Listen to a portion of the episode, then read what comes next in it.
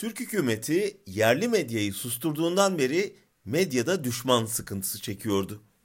Gerçek gazeteciler ya hapiste ya da işsiz olduğu için neredeyse bütün kanallar, gazeteler, köşe yazıları hükümete övgü doluydu.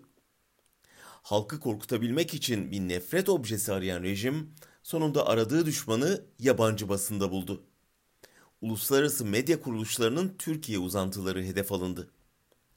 Hükümet yanlısı SETA Vakfı, BBC, Sputnik, Deutsche Welle, Amerika'nın Sesi, Euronews gibi medya kuruluşlarının Türkiye biriminde çalışan gazetecilerin yaptıkları haberlerden attıkları tweetlere kadar sicillerini çıkardı.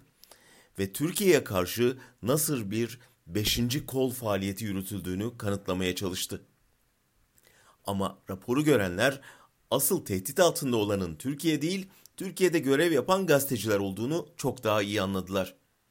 Çünkü büyük birader hazırlattığı raporda muhabirleri isim isim hedef gösteriyor, hangi habere geniş yer verdiğini, hangilerini görmezden geldiğini, kimlerle röportaj yapıp kimlerle yapmadığını ihbar ediyordu. 196 sayfalık raporu okudum. İçeriğinden birkaç örnek vereyim. Mesela Deutsche Welle Türkiye servisi darbe girişimiyle ilgili haberleri yorumsuz aktarmakla suçlanıyor. Amerika'nın sesinin suçu darbe girişiminde Türkiye'ye tam destek olmamak. BBC Türkçe ise darbe girişiminde güçlü bir kınama ve birlik mesajı içermeyen dil kullandığı için eleştiriliyor. Yanlış duymadınız.